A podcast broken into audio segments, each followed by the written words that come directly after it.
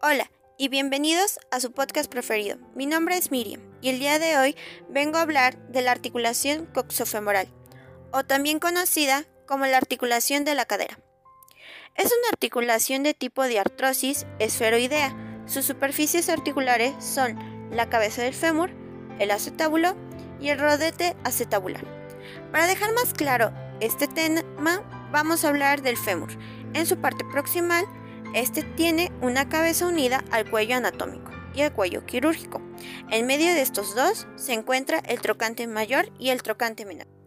En su cara anterior del fémur podemos encontrar la cabeza femoral, la cual es esférica con un radio aproximadamente de 20 a 25 milímetros.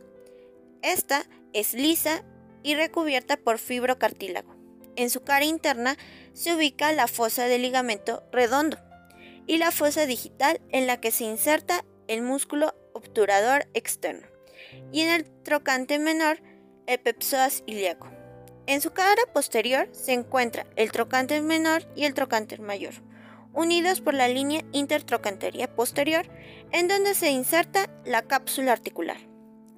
Ahora hablaremos del coxal, el cual se encuentra formado por el ilion, pubis y el isquion, los cuales se unen y forman la cavidad cotiloidea. Esta cavidad se encuentra recubierta por la ceja cotiloidea y se encuentra interrumpida por la escotadura isquiopubiana. Al fondo de la cavidad se encuentra la fobia acetabular en la cual se va a insertar el ligamento redondo.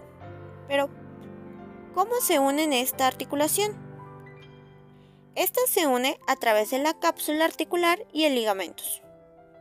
La cápsula está formada por los ligamentos iliofemoral, el pubofemoral y el isquiofemoral, los cuales recubren la articulación para darle estabilidad y movimiento a la cadera, que realiza la flexión, extensión, abducción, aducción, rotación interna y rotación externa.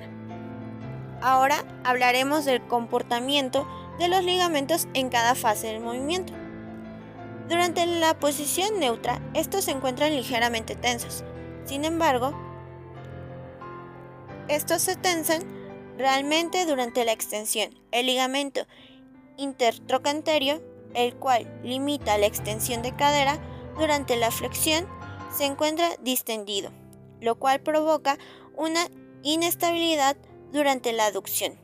El ilio femoral se tensa en sus haces superiores y ligeramente en su haz inferior, mientras que el pubo femoral y el isquio femoral se distienden. Durante la abducción ocurre todo lo contrario.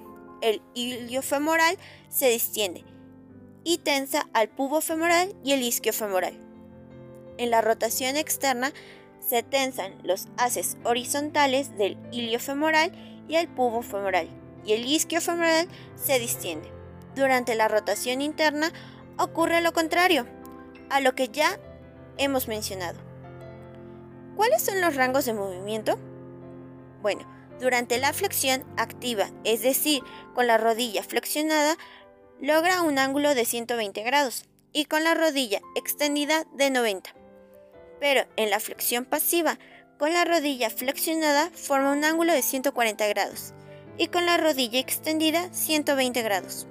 Los músculos encargados de este movimiento son el pepsoas ilíaco, el sartorio, recto femoral, tensor de la fascia lata.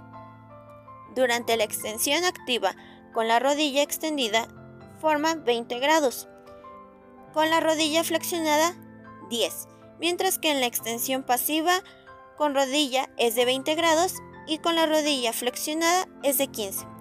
Los músculos principales son el glúteo mayor, fibras posteriores del glúteo medio y menor, el semitendinoso, el semimembranoso y la porción larga del bíceps femoral. El movimiento de la abducción es de 45 grados, el cual es limitado por el choque del cuello del fémur con el rodete cotiloideo.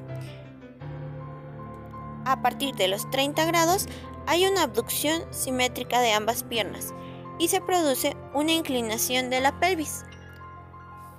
Su musculatura es el glúteo medio, menor, tensor de la fascia lata, fibras superiores del glúteo mayor y el piriforme.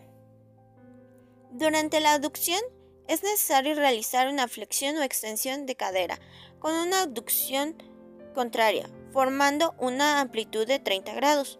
Su músculo principal es el aductor mayor en sus tres fibras. Por último, en la rotación interna forma un ángulo de 30 grados a 40 y en la rotación externa forma un ángulo de 60 grados. Los músculos principales de la rotación interna son las fibras anteriores del glúteo medio, glúteo menor y el tensor de la fascia lata.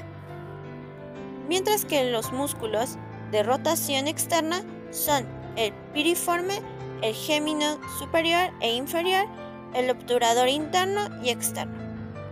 Además de todos estos movimientos, existe otro generado por el conjunto de todos los movimientos ya antes mencionados, el cual se conoce como circunducción. Eso es todo por hoy. Espero que les haya gustado y hasta la próxima.